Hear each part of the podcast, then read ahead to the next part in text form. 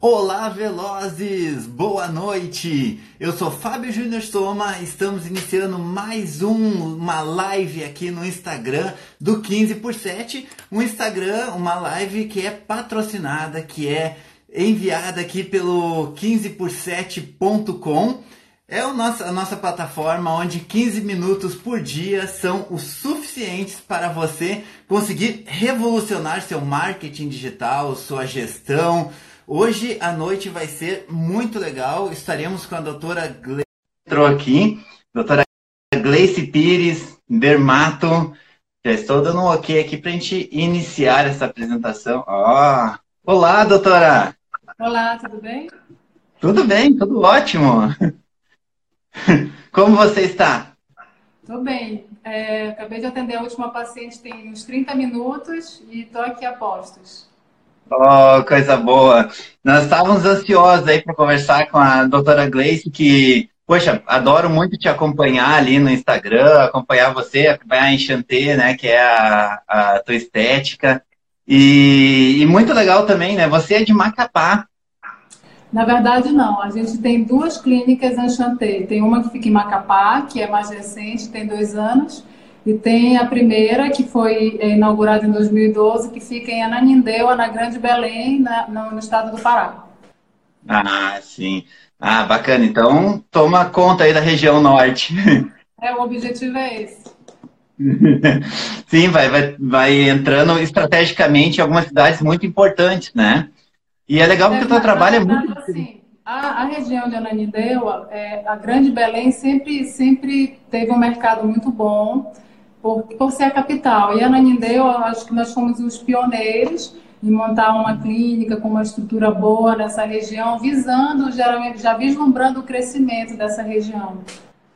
Olha que ótimo, já tem gente aqui falando, ó, já, uh, já tem vários elogios, né? Mas o Sérgio aqui falando que Xanté é pioneira no Pará, olha que bacana. Eu queria que você se apresentasse um pouquinho aqui para o pessoal do Brasil todo que está assistindo a gente, é, como começou isso tudo? Uhum. Então, sou, é, me chamo Gleice Pires, eu nasci, na verdade, no Amazonas, mas já moro no Pará desde 1990 e fiz medicina na, na Universidade do Estado do Pará e depois fiz residência na Santa Casa de Misericórdia, também no Pará. E em 2004 fui para São Paulo e fiz é, um ano e meio de residência em cirurgia dermatológica e lá foi onde eu assim peguei bastante experiência nessa parte de cosmiatria, que é a parte da dermatologia estética. Então esse é, eu, eu, considero que foi um marco na, na, minha carreira porque me deu segurança para poder é, chegar aqui e fazer desenvolver um trabalho bom. Que legal, que bacana. Poxa, isso é muito bacana. E como, como é que foi isso? Da onde surgiu essa ideia? Por que, que você decidiu fazer dermatologia, estética? Então, assim, a, a, a, na, na, no curso de medicina, a gente passa por muitas dúvidas, a cada momento a gente vai mudando de, de ideia, de que especialidade fazer. E aí eu pensei em fazer oncologia, pensei em fazer cirurgia plástica, a parte de, de estética foi uma coisa que sempre me atraiu. E então decidi fazer dermatologia porque uma área, quando eu fiz a, a matéria eu achei boa, né? E quando eu terminei, eu já sabia que eu queria fazer estética médica, que é um termo que no Brasil não é reconhecido, medicina estética, mas fora do Brasil sim. E só tinha curso na Argentina. Mas aí eu acabei entrando na, na residência de dermatologia e ao passo que eu fui terminando a residência, ao mesmo tempo que a dermatologia ela deixou de ser só o tratamento de doenças, começou a incorporar a parte de, de estética também. E aí foi só desenvolvendo, né? Eita, poxa, muito bacana, né? E deixa eu ver que eu já tenho, já tenho perguntas aqui. O doutor Alexandre Peruso não pode estar com nós essa noite, mas é, já deixou algumas perguntas aqui. Vamos ver, já tem uma pergunta que é como você vê as outras profissões realizando procedimentos invasivos estéticos? Ah, começou bem, hein? Eu acho o seguinte, eu acho que é um caminho sem volta. É, então, assim, o que acontece lá atrás, quando começou a ter essa invasão, eu acho que era o momento de, de repente, as sociedades de dermatologia e cirurgia plástica e o próprio CFM terem se posicionado e impedido isso. Hoje não tem mais o que fazer, entendeu? Então, o que eu acho é que é existe uma lei federal, que é a lei, a lei que seria a lei do ato médico, ela acaba não sendo tão abrangente, e aí a gente não tem como brigar legalmente, dizendo, ah, isso é da minha área, isso não é. E no Brasil, infelizmente, assim, a gente percebe que é, não tem muito controle, todo mundo faz o que quer, e aí para você se, se diferenciar, eu acho que é importante você mostrar que você é uma pessoa que tem uma formação adequada, que fez residência, se especializou, que está sempre procurando melhorar. E aí, assim, ter uma relação de cordialidade com os colegas, né? Não tem. Brigar, eu acho que não é uma, uma boa estratégia. Concordo 100%. E até porque isso tá, não é na dermatologia, né? Isso está em todas as áreas.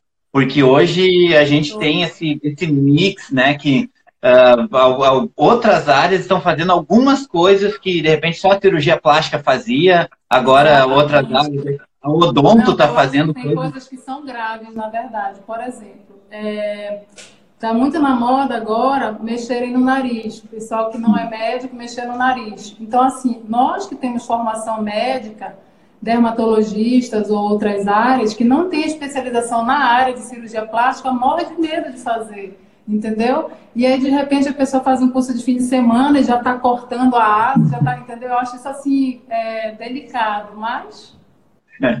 Sim, é, e a gente vê isso exatamente, que nem a odonto, outras áreas, assim, várias...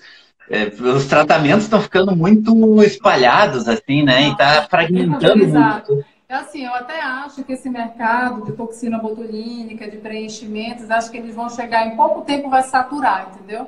E assim, brasileiro é um povo vaidoso, mas assim, parece que metade da população está aplicando Botox. Aí eu não sei como é que vai ser né, daqui no futuro próximo. É verdade, né? E, e, facilitou muito também, né? Eu acho que teve uma facilidade com novas tecnologias, novas formas de aplicação, novos sistemas também, então, ah. novos métodos técnicos. Eu acho Isso assim, que, a, a, dentro da dermatologia, a gente cada, cada, vez que vai, cada vez que vai num congresso vem maravilhado, porque assim, é tanta tecnologia, tanta inovação em técnicas, às vezes um produto que a gente já usa há um, há um tempão, é, tem uma inovação da técnica, de repente você tem outros resultados melhores. E, a, e essa questão dos lasers que trazem resultados cada vez melhores, a gente está tendo é, respostas com menos invasão do, da, né, tipo assim, eu acho que houve uma redução do número de cirurgias, eu acredito, no que diz respeito ao tratamento de flacidez, de pálpebras e tudo mais. Corporal, acho que não, mas acho que em relação à face, eu acho que houve uma redução do número de cirurgias e aumento de procedimentos. É verdade. E alguém aqui comentou uh, já, uh, doutor João, doutor João Bergamasco. Infelizmente, grande parte da população procura preço e não qualidade, né? Eu acho que isso, principalmente na, na parte estética, é complicado, né? É um mercado extremamente competitivo mesmo, mas assim, eu acredito que a, o, o objetivo do bom profissional, quando ele se especializa, é também ter um bom paciente. Então, assim, eu, eu, sempre observo há quanto tempo que o paciente está comigo. Tem pacientes que estão desde o início, não são poucos, muitos, que estão desde 2007, desde 2010. Eu acho isso muito legal, entendeu? Porque essa fidelização, ela é, impede que a pessoa ela, ela tenha, essa, tenha, tenha a questão da confiança, então ele não vai procurar, ah, eu quero fazer o mais barato. Ele vai com que ele confia, com que ele sabe que vai fazer da maneira correta, que não tem menos riscos. Acho que é por aí. É, a gente prega muito na 15 por 7 isso. Uh, se você é um profissional como qualquer outro profissional, se você se posiciona no mercado como qualquer outro profissional, o preço é, uh, é, o, que vai, é o que vai definir. Então, o paciente ele vê dois, duas dermatologistas estéticas, beleza, que está mais barato, eu vou. Agora, quando você vê diferenciação, quando você vê um posicionamento diferenciado, daí já não é mais preço. A pessoa já, já quer porque ela vê que tem qualidade, tem diferença, né? Eu acho de extrema importância não passar preço. O médico não pode fazer isso, né? Mas você passar preço pela por rede social, pelo WhatsApp, eu acho que o paciente ele tem que estar presente na consulta que você tem a oportunidade de explicar para ele exatamente tudo que ele precisa saber e aí a gente consegue, é, ele consegue entender o teu diferencial, entendeu? A tua formação, a responsabilidade que você vai ter com ele. Isso é muito importante, é porque tem essa pergunta aqui, né, de, do preço. Mais uma pergunta aqui do doutor Alexandre sobre questão de, de redes sociais. Está postando antes e depois seus procedimentos? Como é que tem dessa questão? Assim, então, assim, a gente tem a clínica de estética e tem a minha parte médica. Então, assim, a mídia da parte médica, ela é muito. É, eu não consigo fazer uma coisa muito ampla, porque a gente sabe que existem regras, né, do, do, do, do Conselho de Medicina. É, mas, assim, a parte de estética, sim, as meninas colocam a, os tratamentos estéticos, tratamento antes e depois. E assim, eu comprei o curso de vocês exatamente para porque eu sei que hoje quem tá, não está nas redes sociais está fora. Entendeu? Então, assim, você tem que tá acompanhar tá essa né? tendência. Não tem mais como você estar fora disso. E eu acho que é importante você entender como funciona para fazer direito, para fazer corretamente. Entendeu? Não é só fazer, né? Não, é só, não adianta fazer de qualquer jeito. Isso, isso é certo.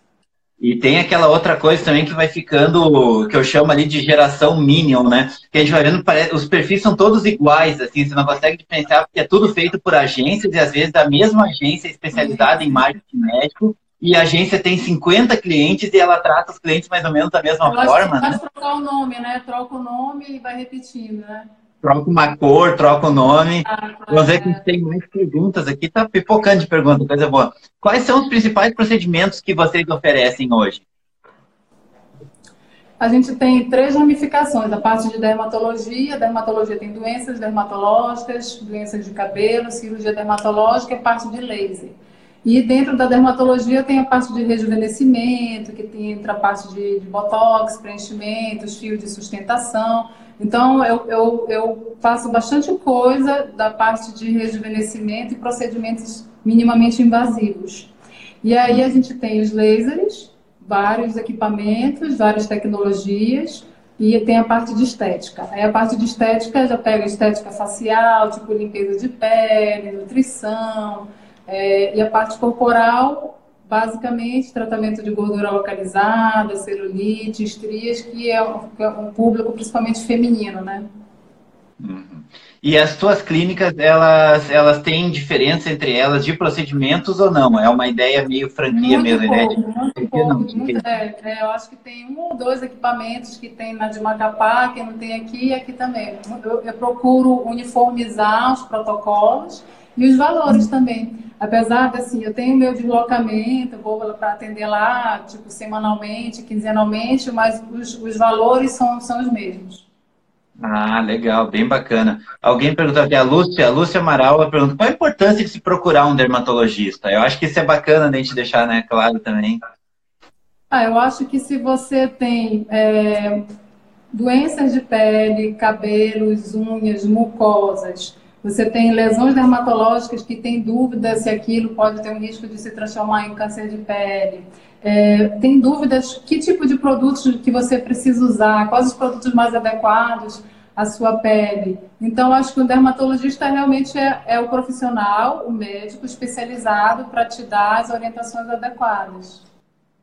E você eu, acha que é importante? Eu atendi uma, uma pessoa, uma paciente, que ela estava com o rosto muito irritado. Ela falou: ah, doutora, eu fiz uma bobagem eu entrei num blog lá, segui a dica da blogueira e quer ver meu rosto. Aí eu, eu falei para ela, deixa eu fazer uma foto que eu quero falar sobre isso. Porque, assim, é, é muito comum hoje, está muito comum, todo mundo quer dar dica, dica de nutrição, dica de produtos. E, assim, o produto que eu uso não, talvez não seja adequado para você usar. Então, cada pessoa tem, tem que ter uma avaliação própria, né? Não adianta repetir receita, repetir produto. Foi bom você tocar, porque essa era uma das perguntas que eu já tinha anotado aqui. E com esse, principalmente nessa parte estética, né, surgiram muitas blogueiras, muitos canais, muitos perfis, e muitos com, cada dia vem com uma solução mais milagrosa que outra, de passar lama não sei do que, de fazer não sei o quê. E isso afeta muito o teu atendimento, afeta muito o teu dia a dia? Não, acho que não. Na verdade, eu, eu pego muitos casos de complicações de ah, eu testei, Quando é errado, me queimei, manchou aqui, entendeu? Eu acho que não atrapalha, não. É o contrário. quando, quando dá errado, é, dá tão errado que acaba aumentando teu médico, vai no médico, exato. Olha que ótimo, que bacana. É interessante porque tem essa, essa diferença, né? Às vezes acontece de, de você ganhar também público por causa disso, que, poxa, vi que não adianta, eu tenho que procurar um profissional, né? Sim, sim. Mas isso eu acho realmente que é um, um assunto que vale a pena a gente ressaltar, né? Eu, eu sei que, assim, é, a, a, a, os, como é que a gente fala? São os tutoriais, né? O tutorial de maquiagem, ah, os produtos que eu uso as pessoas têm interesse em saber, o grande público tem interesse em saber, mas cada pessoa é uma pessoa, então não, não vale a pena replicar. Eu vou comprar o creme que a menina ali usa porque vai ficar legal também. Às vezes a pessoa tem uma pele que assim mais oleosa, se ela usar um hidratante a mais, ela vai ficar com acne, entendeu? Então assim, não adianta replicar é, as dicas de um não especialista, eu acho. É, isso é muito importante você salientar mesmo, porque acaba generalizando, né? Acaba que todo mundo, se todo mundo fosse igual e, e fica uma coisa mercadológica mesmo, é venda, venda e venda, né? Uhum. E isso acaba prejudicando muito, né? Porque acaba que, que nem cada pele é uma pele e é muito importante procurar alguém especializado antes de, de sair usando qualquer coisa, né? Eu acho que sim, eu acho que é, assim, existem também os, os, esteticistas, eles podem dar muitas orientações a respeito de, de que produtos usar e tudo mais. Então existem pessoas, cosmetólogos, esteticistas e dermatologistas, pessoas que estudaram para isso, entendeu? E assim, claro. é, aí não é o fato de que você é, sei lá, tem muitos seguidores, que você tem autoridade para dar dicas de, de, de, saúde, dica de nutrição, dica de produtos, porque realmente, é, assim, às vezes pode acontecer de dar errado mesmo. Sim. Tem uma outra pergunta que o doutor Alexandre Perusa. Existem muitos adolescentes procurando procedimentos. É, qual você julga a idade mínima, né? Isso também é uma curiosidade. Isso eu acho que tem a ver com o Instagram. Porque assim, as pessoas veem os procedimentos antes e depois. Então, assim, eu tenho realmente pego pacientes muito jovens que querem fazer principalmente preenchimento labial, rinomodelação e eu acho que melhorar a qualidade da pele. Basicamente isso, mas realmente tem um público jovem e outro público também que tem aumentado bastante é o público masculino, né? A gente hum. teve um crescimento muito importante da procura dos homens de tratamentos para rejuvenescimento, para melhorar a qualidade da pele, depilação a laser. Eu acho que teve um aumento mais ou menos de 30% nos últimos dois anos. Eu, aqui tem também o, o Sérgio perguntou sobre a diferença entre botox e preenchimento. Ah, interessante isso, porque são procedimentos bem comuns, mas ainda hoje as pessoas fazem muita confusão. Então, assim, o botox ele vai atuar a nível muscular em especial na região, no terço superior da face, diminuindo a força do músculo responsável pela expressão, pela cara de bravo, pelas linhas horizontais e quando sorri que forma os pés de galinha. O preenchimento não, ele já é uma substância, geralmente o ácido hialurônico, que vai dar volume numa área onde houve perda de volume ou que está flácida. E aí a gente usa para olheiras profundas, corrigir bigode chinês, fazer ponto de sustentação, preenchimento labial. Então, são duas coisas bem diferentes, elas podem se complementar. Sim, são procedimentos completamente diferentes, né? É. Nós temos, uh, nós temos uma, uma pergunta da Vitória que acaba não sendo pergunta, né? Quase. A Vitória pergunta como faz para ser bonita desse jeito. Eu acho que tem que ter uma dermatologista, né? É maquiagem. Ah, maquiagem. Acho que procure uma boa dermatologista, né? É, e daí a, a, também pergunta uh, o que você acha sobre o Botox em pessoas jovens? Eu acho que existem pessoas jovens, por exemplo, eu já tive pacientes de 21, 23 anos com indicação de fazer. Qual seria a indicação? A contração muito forte dessa musculatura, talvez por forçar os olhos, né? E aí já está começando a fazer os vincos. Então, essa é uma boa indicação. Só que aí não dá para fazer qualquer tipo de toxina. Tem uma toxina específica que é, ela não tem a proteína que aumenta a durabilidade da toxina no corpo, mas aí é, ela não, é, esse produto evita que você crie resistência, mesmo tendo começado a aplicar o botox muito cedo, porque isso pode acontecer, né? Sim, é. E aqui a gente tem também o Felipe Albuquerque perguntando, doutor, o preenchimento, o preenchimento de olheira serve para clareamento da área? Serve, em alguns casos, sim. Porque a gente tem pessoas que têm só pigmentação, que aí o laser vai ser mais interessante. Mas se você tiver essa área deprimida, o próprio sombreamento, né, a região fica sombreada, parece mais escura. E com preenchimento, afasta a pele dos vasos sanguíneos e dá aquele efeito de nivelamento e aí acaba clareando, assim. É bem comum é, é a gente usar para o clareamento também.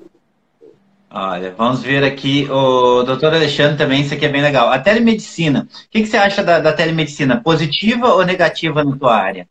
Você acha que vai Eu ter muito Na minha área de dermatologia seria interessante, porque não assim, é... porque assim, quando a gente faz a residência, a gente tem aula de slides. Então, passa a lesão e aí você dá o diagnóstico, é visual, entendeu? Então, a dermatologia é olhar a lesão e dar o diagnóstico. E para uma avaliação, por exemplo, para um rejuvenescimento, eu poderia realmente fazer, dar uma orientação à distância, seria possível para a dermatologia. Mas eu acho que tem outras áreas, tipo cardiologia, pneuma, que tem que fazer ausculta e tal, um outro tipo de exame que já não seria assim tão interessante. Mas para algumas áreas seria válido. É interessante, né? É um mercado bem legal. Aqui também tem a Camila também perguntando um pouquinho da relação de melasma com câncer de pele. Ah, sim. Não é bem que tenha uma relação, mas assim, ambos podem ter piora, piora não, o melasma ele pode ter piora com a exposição solar e o câncer de pele ele pode surgir em virtude do efeito cumulativo do sol na pele, que é, a gente pode ter transformação maligna por conta desse sol ao longo de muitos anos, né? É, isso é bem legal, eu gosto e de... nossa região é bem complicado, porque a gente tem sol o ano inteiro, então tem que ter... Assim, é verdade, a gente né? bastante os pacientes na questão de uso de protetor solar, de evitar se expor naqueles horários mais intensos. Ah, aqui, ó, algum paciente já foi consultar pedindo para ficar igual aos filtros de beleza do Instagram? Eu acho que as pessoas elas têm tido o Instagram como referência, assim. Referência toda. Né? Eu acho. Na parte de, de estética, com certeza. De, dos filtros, não, mas de tratamentos que ele viu né, no Instagram. É muito é comum isso. falar assim, ah, eu quero a boca igual de, de, tipo da Angelina Jolie, igual da Gisele Bündchen. Não tem como fazer. Cada pessoa tem a sua boca. A gente consegue melhorar a sua, mas fazer igual a de outra pessoa é complicado. Eu gosto de, de fazer essas perguntas. É muito legal que, primeiro, assim, eu já consigo constatar duas coisas aqui muito importantes.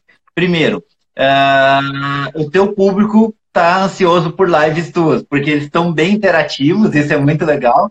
Então, se você colocar na sua rotina fazer algumas lives aí, eu acho que vai ser legal para o teu. Eu fiz, assim, os vídeos eu comecei a fazer agora, mas assim, é, por timidez mesmo, acredito. Sim. Eu tenho acompanhado teus vídeos, tenho acompanhado teu crescimento, teu desenvolvimento todo, acho muito legal. Acho muito bacana o teu canal. Na verdade, eu sou bem fã, assim, eu até já repostei algumas coisas, aquela cadeira de vocês, ah, coisas assim. Cadeira. A cadeira foi uma ideia legal, né? E já entrando numa parte um pouco mais pessoal, porque daqui a pouco já vem o pessoal que tá, tá louco pra. Muita, muitos elogios, ó. Você, a timidez é, é toda sua, porque as pessoas estão te elogiando bastante. E, e você viaja também bastante, né? Isso é uma coisa legal. Eu vejo você tem bastante isso. Eu, durante. Eu fui nômade, eu né, em casal durante um tempo também. E, e você acha que a viagem ela tem uma interferência direta assim na, na tua vida pessoal? Muito. Na verdade, assim, é o que eu mais gosto de fazer como como hobby, como experiência de vida. Então, assim, eu tenho. É, quando eu estou numa viagem, já estou pensando na outra. Entendeu? Eu gosto muito de viajar e geralmente eu tento associar uma viagem para um aprendizado e aí acabo aproveitando para conhecer os lugares. E, e assim, é uma coisa que eu gosto realmente muito de fazer, muito um fator importante, então, das tuas viagens é ter algum evento, alguma coisa acontecendo naquele sim. lugar. Geralmente, geralmente eu tento associar as duas coisas. Aí, por exemplo, sim. congresso hoje eu não vou mais em, em, locais que eu já conheço. Eu evito repetir o lugar de congresso. Ah, eu também tenho ido muito pouco aos, aos, aos congressos nacionais. Eu tenho procurado ir mais os internacionais, porque geralmente as novidades são lançadas lá fora, depois que vem para o Brasil.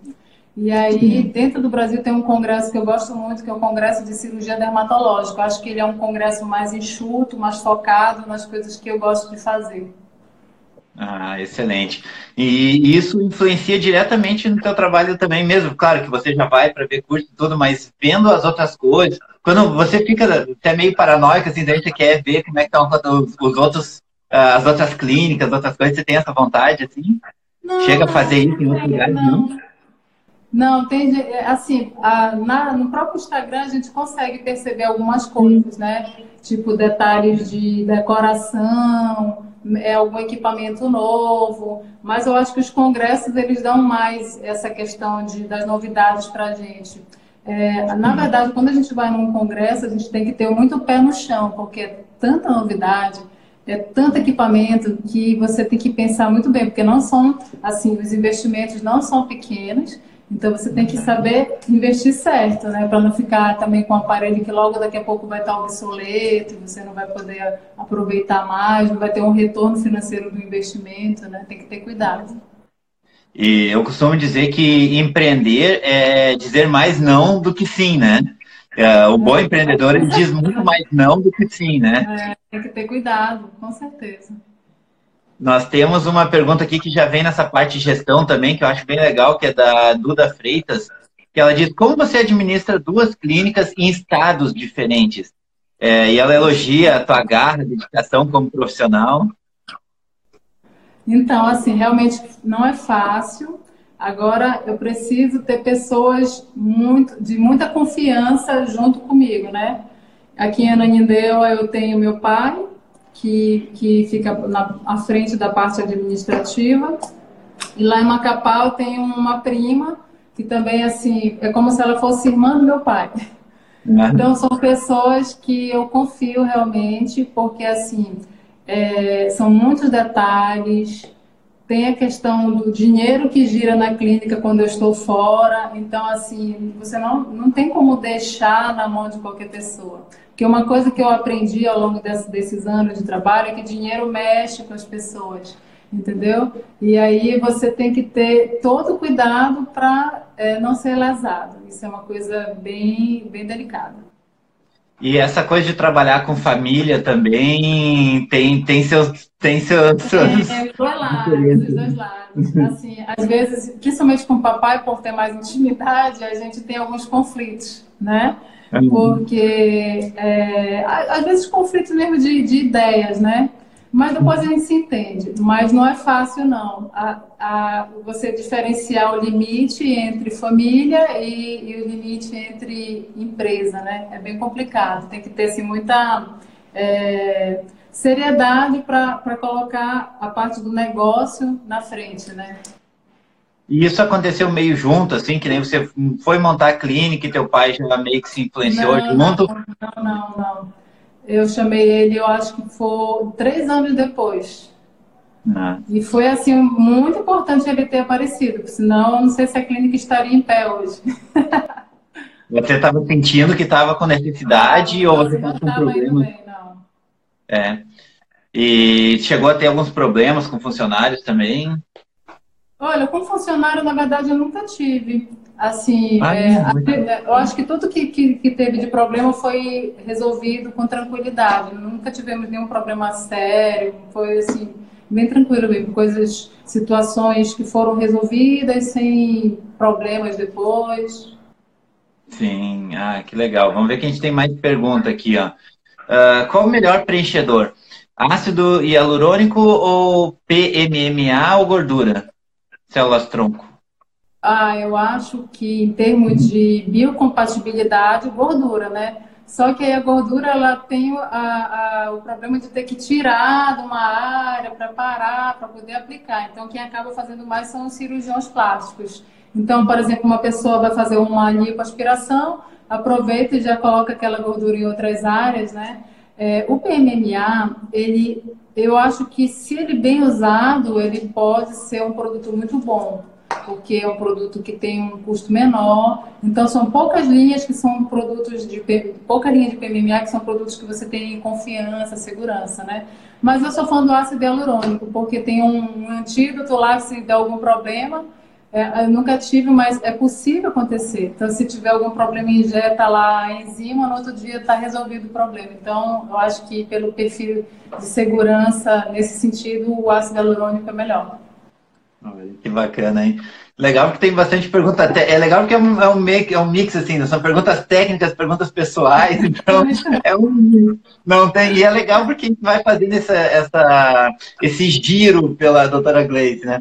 Qual é o software que você usa para administrar clínicas e prontuários? Olha só, bem técnico. Então, eu comprei, eu tenho um Prodoctor, mas eu não gosto muito dele. Eu comprei um recentemente, porque eu fui num evento da Galderma em Nova York, e teve um doutor David Sena que deu uma aula espetacular dessa parte de, de controle, de clínica, e apresentou um software que chama DS Gestão. Estou até fazendo propaganda para ele. DS uhum. Nossa, é muito bom. E aí eu comprei esse, esse que a gente vai começar a usar agora na clínica. É uma empresa do próprio doutor desse, desse, desse, desse software, que ele tem um sistema que a gente chama CRM, que é um uhum. sistema para você ter um relacionamento melhor com o seu paciente. Então, ele vai receber e-mails de orientação antes do procedimento, pós-procedimento. Então, tem vários detalhezinhos que eu acho que são interessantes para reforçar o cuidado que você tem com o seu paciente. É, isso é importantíssimo, né? E já deu para perceber bastante assim que você uh, tem muito esse cuidado com o paciente, né? Isso é muito legal, porque o, o tempo todo nossa conversa aqui a gente está meia hora conversando e deu para ver que você tem muito esse foco no paciente, né? E eu acho que isso é muito importante. Eu acho que a, a o, o, paciente é, é, é aquela pessoa que, que a gente tem que cuidar bem eu que trabalho na área de estética. Então, assim, se eu faço um bom trabalho, trato a pessoa de maneira humanizada, todo ano ele volta para fazer novamente o tratamento, entendeu? Então, acho que a maneira, uma das maneiras de fidelizar, às vezes existem, a gente ouve falar assim que alguém foi consultar e o médico nem olhou na minha cara. Gente, não tem como fazer isso, porque se a pessoa está aqui na tua frente, ele veio conversar contigo, te explicar, te, te tirar dúvidas, explicar, é, é, te pedir orientações, o mínimo que você tem que fazer é dar atenção e responder todas as dúvidas.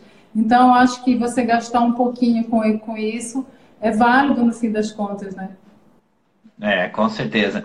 E eu acho que muitos profissionais ainda não se deram conta disso, né? E a gente mudou completamente o perfil do, do, do paciente. Então, é muito importante quando a gente encontra profissionais, assim, eu gosto bastante de, de puxar esse lado, porque é, a gente tem, a gente fala sempre, né, que a gente precisa parar de atender os pacientes e começar a entender os pacientes. E eu acho que na dermatologia, isso é, é, muito mais forte, porque muitas vezes a pessoa chega aí procurando um procedimento estético, mas na verdade ela está procurando já estar com o marido dela. É, ela está procurando uma Isso é muito comum, muito comum. Ela está procurando encantar o namorado dela. É muito comum isso. Ou então, ah, quero arranjar um trabalho novo, é, entrei num trabalho novo, preciso estar bem. Então, assim, existe toda um, uma questão por trás. E a gente que trabalha com autoestima, é, eu acho muito gratificante porque a gente consegue assim dar um, um, uma melhora na qualidade de vida mesmo da pessoa. Se a autoestima dela está bem, todos os outros setores vão ficando bem também. É, e eu tenho certeza que tem muito mais de psicólogo no teu trabalho do que aparenta, né? É, e a gente acaba assim criando vínculos. Nossa, eu acho que eu tenho muitas, muitas amigas hoje que começaram como pacientes, muitas mesmo. Porque bacana, aí você né? acaba conversando tal, e vai, acaba criando um vínculo. Isso é muito legal. A gente tem aqui a Pires Zachary, ela perguntou sobre os profissionais de saúde, a gente já falou isso no início. É, esse, essa live ela vai ficar 24 horas aqui disponível, então depois quem não conseguiu assistir desde o início vai conseguir assistir mais uma vez. Depois ela vai para o YouTube também. E a Grazi, uh, odontologia, Grazi De Carne, ela diz que é um grande diferencial dos bons profissionais essa humanização mesmo, né? O Sérgio também fala sobre isso. É, eu acho que esse é o fundamental. Para mim, é isso que separa. Hoje nós temos 480 mil médicos registrados no CFM, né? Nós temos para se formar no Brasil mais de 300 mil médicos. Se, se, se, todas as faculdades de medicina parassem agora, não surgisse mais nenhuma faculdade, ninguém admitisse mais ninguém, que todo mundo que está cursando medicina se formasse, ia praticamente dobrar a quantidade, vai praticamente dobrar a quantidade de médicos. Que a gente vai passar de 480 para quase 800 mil médicos, né? E então o médico que não humanizar, o médico que não se diferenciar, o médico que não tiver uma boa rede social, que não tiver uma forma de comunicar com um grande público, ele tende a, a passar um grande problema, né? É verdade. É, eu acho assim que é, é, é muita gente saindo para o mercado, nem todo mundo consegue fazer as residências, porque não, não tem disponível para todo mundo, né, para essa quantidade toda. E aí tem os cursos de especialização, que é uma outra saída, mas é importante assim, você ter domínio, escolher uma área em que você e, ter domínio daquilo que você escolheu para fazer. E o outro ponto importante é exatamente isso: é você lidar com a pessoa que está na sua frente como uma pessoa como você, como você gostaria de ser tratado, como você gostaria que, né, se colocar no lugar do outro, acho que é um, um, um detalhe interessante. É, isso faz, faz toda a diferença, né? Temos mais uma pergunta aqui, doutor Alexandre. Qual o percentual homem-mulher na clínica? Né? Você falou que começou a ter mais masculino é, também. Hoje é uma, uma, média de 30% de pacientes homens. Uhum. Eles procuram hoje principalmente rejuvenescimento. Então, eles têm feito botox, preenchimento, é, fazem bastante limpeza de pele por conta de oleosidade e também é, foliculite da barba, então acaba fazendo também depilação a laser. E eles têm feito também tratamentos corporais para gordura localizada. É, e isso também requer um atendimento diferenciado, né? Porque já é, é completamente diferente atender mulher e atender homem, né? Na estética. Então, eu tenho uma estratégia. Quando tem um paciente homem que veio para o procedimento, a primeira coisa que eu faço é tirar ele da recepção. Porque, ah, assim, tem alguns que eles têm vergonha de entrar na clínica. E aí ficar claro. sentado com aquele monte de mulher na recepção dá um constrangimento. Então, ah, é, chegou, por exemplo, o, o, seu, o seu Paulo. Aí encaminhamos ele para uma cabine onde ele fica reservado e lá eu faço atendimento dele reservado. Então ninguém sabe o que ele fez, se ele veio consultar, o que ele foi fazer. Fica assim mais discreto, né? Ah, excelente. Isso é muito legal. Então, já fica a dica aí para quem está assistindo a gente, né? Trate de uma forma diferente para não ocorrer essa, eh, essa intimidação, né? É verdade, não é interessante, porque existe isso ainda assim. Apesar de estar crescendo o número de, de, de, de pacientes homens nos consultórios dermatológicos, eles ainda ficam com o pé atrás, tem essa, essa desconfiança de ficar junto com todo mundo, né? Mas eles são muito, fiéis também. Se eles gostam do, do, do, profissional, eles costumam também voltar. Eu acho que é, eles são muito objetivos também. Uhum. O que que é, o que que vai servir para mim? É isso, então tá, é isso acabou. Entendeu? Aí não precisa assim, você ficar com muitos rodeios. Ele precisa ter segurança no que ele vai fazer, saber o que vai ser e pronto. E outro detalhe também para os homens que eu acho interessante é em relação aos cosméticos. Eles têm usado também, mas também tem todo um diferencial. O sabonete tem que ser em barra, o protetor tem que ser seco, não pode brilhar. Então tem todos os, uns, uns detalhes importantes, né? Eu tenho que me cuidar, mas as pessoas não podem saber que eu estou me cuidando, né? Mais ou menos isso. Exatamente. É. No congresso, esse congresso que eu comentei que eu fui em Nova York recentemente, teve uma aula para mostrar detalhes. Ah, não, não, estou confundindo, foi no de Mônaco. Teve um, uma aula para mostrar que é, o Botox, a aplicação do Botox em homens, ela tem que ter um diferencial para que não para que ninguém perceba que ele fez, entendeu? Então tem que ficar uma rugazinha para ficar natural, cuidado com a sobrancelha para não ficar arqueado. Então tem alguns detalhes importantes que devem ser considerados para manter a naturalidade do tratamento.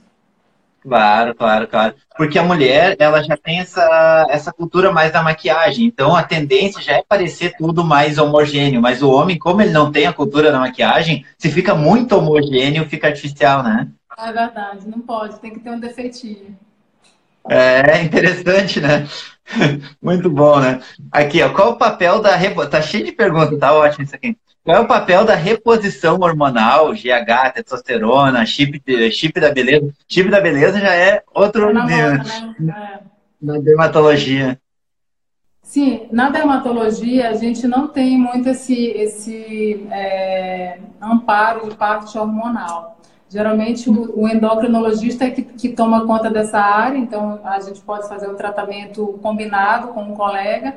Mas assim, o que eu percebo é que nos tratamentos hormonais, por exemplo, a pessoa toma alguma coisa para malhar e ficar mais definida, é muito comum é, surgimento de acne, aumento da oleosidade, queda de cabelo. Então, a gente tem efeitos colaterais de tratamentos hormonais que a gente acaba tratando, efeitos colaterais na pele, né, que o dermatologista acaba tratando.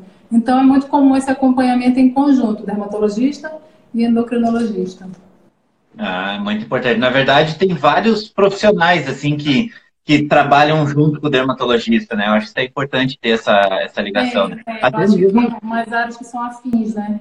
Tipo, acho que dermatologista combina com nutricionista, endocrinologista, é, cirurgião vascular, que são áreas que, são, que se complementam. Com certeza, Cirurgia com certeza. Plástica. É, exatamente, porque tem que ter essa combinação, né? Então a gente tem aí, o público trans tem aumentado também na, na sua área, tem aumentado essa masculinização da face ou feminiliz, uh, feminilização? Tem, tem sim. Eu tenho muitos pacientes é, antigos, inclusive. Eu tenho alguns pacientes que são travestis ou transexuais, mas a maioria mora fora do Brasil. E eles, quando vêm aqui, a região, eles sempre vêm retocar o preenchimento, fazer assim os detalhezinhos. É, e no homem hoje, mas no, no, homem está muito comum alguns, algumas estratégias de preenchimento para tornar a face mais masculinizada, né? Aumentar o ângulo da mandíbula, deixar essa região aqui mais marcada. Mas eu, assim, particularmente, eu acho que é, eu não sou muito a favor de mudar muito. Eu, eu, eu gosto mais de um aspecto mais natural, entendeu? A não ser que realmente a pessoa precise muito Pra, mas assim, eu não acho legal fazer grandes transformações, porque assim, descaracteriza, a, não é mais a mesma pessoa, entendeu? Sim. Não um pensamento e... meu, mas eu, assim, eu acho que eu sigo uma linha mais natural. E acontece isso de da pessoa chegar na tua clínica e for tratado por você e você acabar dizendo, olha, desculpa, mas eu acho que não. Falo. É. Elas adoram, os pacientes adoram, na verdade. Falam assim, ah, doutora, ainda bem que a senhora me falou isso, porque eu acho que isso é uma coisa que é importante, porque poderia ter ficado ruim, poderia ter ficado é, artificial. E eu sempre, eu acho que a naturalidade deixa bonito. E tudo que é exagerado acaba dando um aspecto é, negativo, uma propaganda negativa. Entendeu? Ah, as pessoas assim, a ideia é olhar para o paciente, a colega dela olhar para nossa, você está bem, está bonita, está jovial, e não falar assim, tu fez botox, né? Só demais, entendeu? Então, assim, não é para ser pejorativa, é para ficar bonito, delicado. Ah, muito legal, muito bacana. É, e, e, eu, mais uma vez, eu volto ainda né, a falar na questão da equipe, né? Porque uma coisa é você ter um atendimento e um consultório seu. Outra coisa é você ter duas clínicas grandes, com equipe grandes e manter esse padrão de pensamento, né? É, é como é que você faz o treinamento? Como é que você faz isso? Então, eu recentemente eu contratei uma consultoria para me ajudar nisso, porque assim, são muitos detalhes que eu, como, como médico, o médico geralmente ele tem que colocar a mão na massa, né? É como a uhum. gente, é, é a nossa maneira de trabalhar, é atendendo, é fazendo procedimento, é fazendo cirurgia. Então, o médico que também é empreendedor, que também tem clínica, às vezes tem dificuldade de é, fazer a parte administrativa. Às vezes, primeiro, a gente não tem tanto conhecimento. A maioria das vezes, na, na faculdade, a gente não aprende nada sobre administração. Uhum. Tem que ir aprender depois. É, marketing, muito menos, né? E aí, é. tudo você tem que ir aprendendo aos poucos. Mas, assim, a equipe, é, eu acho que ela tem que passar por treinamentos. Você tem que é, ser um exemplo de como que você precisa, como que você quer que as pessoas, né, seus pacientes, clientes, precisam ser atendidos. E o treinamento tem que, tem que existir sempre, não tem jeito. Reuniões constantes. Ah, e essa consultoria que eu contratei, eu acho que me ajudou muito a ver detalhes que eu não tinha muito conhecimento. São ah. muitos detalhes, muitos. tem, tem muita diferença entre culturalmente entre as pessoas que, que você não, trabalha, né? Não, não, não, eu acho que é bem parecido, na verdade, porque na, na mesma região, Macapá é muito próximo de Belém, são 30 minutos de avião, e assim, tem muita gente que é daqui, que mora lá, e o contrário, ah, então acho que culturalmente é bem parecido. Agora sim, lá em Macapá, pela proximidade com a Guiana Francesa, é, vez por outra a gente atende pacientes que moram na Guiana. E aí tem brasileiros que moram lá, mas às vezes tem os franceses também. Então aí tem uma questão cultural que pode ser um pouco diferente. Né? Que também altera, né? Então, vamos ver mais uma pergunta aqui. Alguns robôs estão surgindo no implante de cabelo, já é uma realidade, né? Esse vai ser um futuro da estética também? Ah, eu acho difícil. Porque eu acho que. Para o Botox até pode ser, porque Botox é uma coisa mais calculada, né? Tipo, o implante é uma coisa meio mecânica mesmo. Mas eu acho que no preenchimento, que precisa de um refinamento, não. Aí só acho que a habilidade é, da pessoa mesmo, do, do, profissional. E isso faz toda a diferença, né? Uh, aqui a gente tinha recebido a pergunta da Duda Freitas, que a gente já fez também sobre a gestão das clínicas, que é bem importante. E, e realmente essa parte da, da, da, tecnologia, ela, ela chega a te assustar um pouco, assim ou não? É, é super tranquilo para você? Não, eu acho que ela vem agregar, na verdade. É, hum. Sistemas que permitem que a gente tenha diagnósticos cada vez melhores, é, que a gente consiga ter um controle do tratamento, ah, como era antes e como ficou depois, porque às vezes a gente não vai lembrar né, todos os detalhes é, os equipamentos de laser que estão conseguindo trazer para a gente cada vez é, resultados mais efetivos de rejuvenescimento, de melhoras de manchas. Eu acho que a, a tecnologia, na verdade, ela vem agregar, ela vem trazer para a gente resultados melhores. É, eu também tenho essa visão. A, a, nossa visão aqui é muito disso, que a tecnologia ela te auxilia a você ter mais tempo com o paciente, né? Porque você perde menos tempo em coisas técnicas que, que que podem ser terceirizadas por uma máquina, por uma inteligência artificial, e você consegue ter mais tempo entendendo esse paciente, conversando com ele, né? É verdade.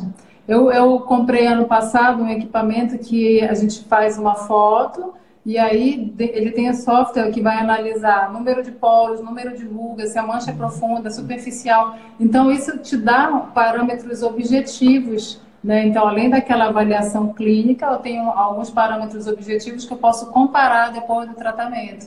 E aí a gente consegue e... realmente é, é, ter uma qualidade maior no atendimento, né? E isso acaba melhorando até o profissional, né? Porque quando tem um, um, software te fazendo isso, você acaba vendo coisas que de repente você não prestava atenção ah, também. É verdade, né? com certeza. Ele acaba. Que realmente a gente não, não pode não perceber, é verdade. É, e é muito legal quando a gente vê que as pessoas estão adaptadas nesse mundo da tecnologia, entendendo isso, entendendo a humanização, né? Entendendo o papel do marketing, porque aí é que está a diferenciação. Porque hoje a gente tem essa questão, por exemplo, do Instagram, né? Que a gente comentou algumas vezes aqui. O Instagram, ele é ele é uma forma da pessoa avalizar aquele profissional, né? Eu chego assim, ah, é onde é que você fez? Você tá linda, onde é que você fez esse Botox? Olha, eu fiz com a doutora Gleice. Deixa eu ver o Instagram dela. Deixa eu ver no Instagram, é incrível isso. Ainda a última paciente que eu atendi hoje, ela falou exatamente isso, que ela estava conversando com uma amiga e a amiga é, queria saber quem eu era, e ah, entrou no Instagram e mostrou, nossa, não sei o que, como ela viaja. E é interessante que o Instagram hoje ele é uma, como se fosse uma referência, né? Por isso que a gente tem que ter cuidado em como conduzir isso, né? Exatamente. E até porque essa questão, que nem você falou das viagens, esse tipo de questão, sempre quando é mais pessoal, ele tende a gerar mais envolvimento, né? Porque as pessoas querem se envolver. Só que ao mesmo Na tempo. Verdade, ele as pessoas não... elas querem saber da nossa vida pessoal, né? Exatamente. Só que ao mesmo tempo. Tu vai falando uma coisa aqui, dando uma orientação ali, mas as pessoas querem saber do dia a dia. Só que ao mesmo tempo ele não te dá autoridade profissional, porque ele mostra, pô, é uma pessoa bonita, é uma pessoa que viaja, é uma pessoa que faz isso, mas é, às vezes até prejudica um pouco a parte profissional. Pô, se ela viaja tanto, outra, o atendimento na clínica deve ser ruim. O atendimento deve ser ruim, porque não é ela que faz, é o funcionário, né? Então, por isso que tem que ter esse balanço muito forte entre a informação. Eu, por exemplo, eu, eu tinha um meu, meu Instagram era é, inicialmente só pessoal. E aí, claro que eu postava basicamente fotos de viagens. Né? Quando eu viajava, eu colocava tal. E aí alguém perguntou para mim, nossa, você só viaja? Aí eu falei, não, eu trabalho muito, eu trabalho, eu viajo toda semana, atendo duas clínicas. E aí eu comecei a colocar mais sobre o trabalho, exatamente para dar uma satisfação de que eu não só viajo. A viagem é uma consequência né, de um trabalho duro. Trabalho, trabalho, trabalho, depois viaja um pouquinho. É porque às vezes é que a gente fala assim, a, a, gente compara muito os nossos bastidores com o palco do vizinho, né? Uma coisa é o teu palco lá, você tá. Lógico que as pessoas postam o que. a parte boa do negócio, né? Você não posta ali. Agora, agora você quer mostrar, né? É, agora eu vejo você postar um pouquinho mais, já vi você ali preparada, trabalhando de mata e tal, que eu acho que isso, isso é muito legal. As dicas do 15 por 7. porque eu acho que isso é muito importante para o profissional para justamente mostrar que é, a gente tem as métricas de vaidade, né? Que são essas curtidas, comentários e tudo mais que surgem com a coisa pessoal, muito mais com a coisa pessoal. Só que ao mesmo tempo você cria uma imagem na cabeça do, do, do, paciente que às vezes pode ser muito errada, que, pô, boa vida, Verdade. não trabalha, deixa tudo na mão dos funcionários, não sei o que, tá só ali ganhando dinheiro, não sei Então é muito importante ter essa, essa questão, esse aumento da informação, né, para mostrar, e dos bastidores. Não, é bom, a gente consegue perceber que a, eu recebo muita pergunta no, no, no direct, né? E, e, assim, geralmente as pessoas têm, elas querem realmente saber quando você posta a respeito de um procedimento, eles querem saber mais detalhes a respeito daquilo. E é um canal muito bom de interação com, com os, os, as pessoas que já são pacientes e com possíveis pacientes, né? Até porque é muito visual, e daí para quem trabalha, por exemplo, na dermatologia é maravilhoso, porque é, é imagem ou vídeo. Então, não, é diferente do Facebook, né? Que pode botar texto, pode botar um monte de coisa. Aqui é imagem ou vídeo. Então, é. imagem ou vídeo para quem trabalha com visual é maravilhoso. Nosso tempo aqui já está indo para o fim, mas a gente está com mais algumas perguntas aqui. Você já usa algum recurso de realidade virtual ou aumentada? Bom, você falou que usa um software, né? De, que já te ajuda um pouco. Você usa algum mais recursos disso? Não, realidade virtual não. Ainda não, ainda não cheguei nesse nível. Sim, sim. E, e aqui nós temos também uma pergunta da Fefe Albuquerque. Doutora, fale sobre a contagem de voos do ano. viu? Mais uma vez, nós já estão já estão perguntando então, a contagem. Essa foi uma ideia que eu tive para as pessoas perceberem que a minha vida não é fácil. Ah. Então, assim, que eu fico para lá e para cá, entendeu? Então, eu tô agora, vou, meu próximo voo acho que vai ser o número 50 do mês, do ano, do ano de 2019. Entendeu? Então, mas isso assim, incluindo tudo, né? Mas assim, é, é, como eu te falei, é uma maneira de mostrar que eu viajo para passear, mas eu trabalho muito também. Sim, é, é corrido, né? E é. Mas olha, adorei conversar com você. A gente poderia fazer uma live dessas por semana, que seria tranquilíssimo, assim, tem muito assunto. Você é uma pessoa muito bacana, assim, muito fácil de conversar.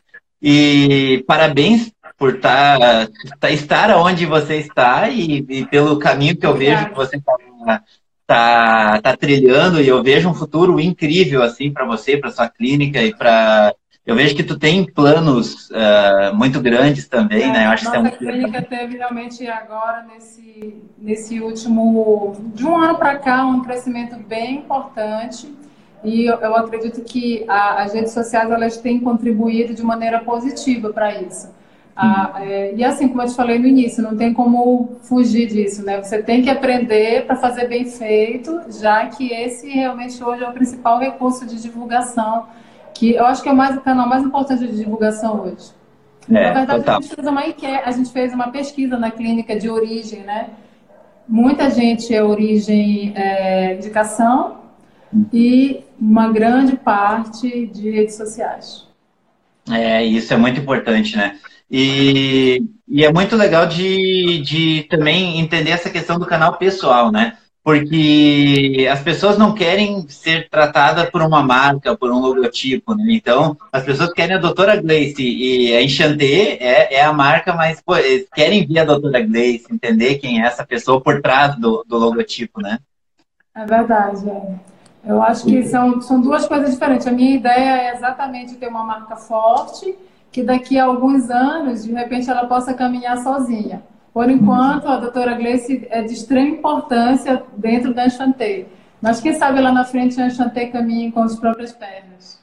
Ah, com certeza, né? Que já é um caminho que já está acontecendo de certa forma, né? Sim, sim, a ideia é essa, é melhorar tudo que, que for preciso para isso.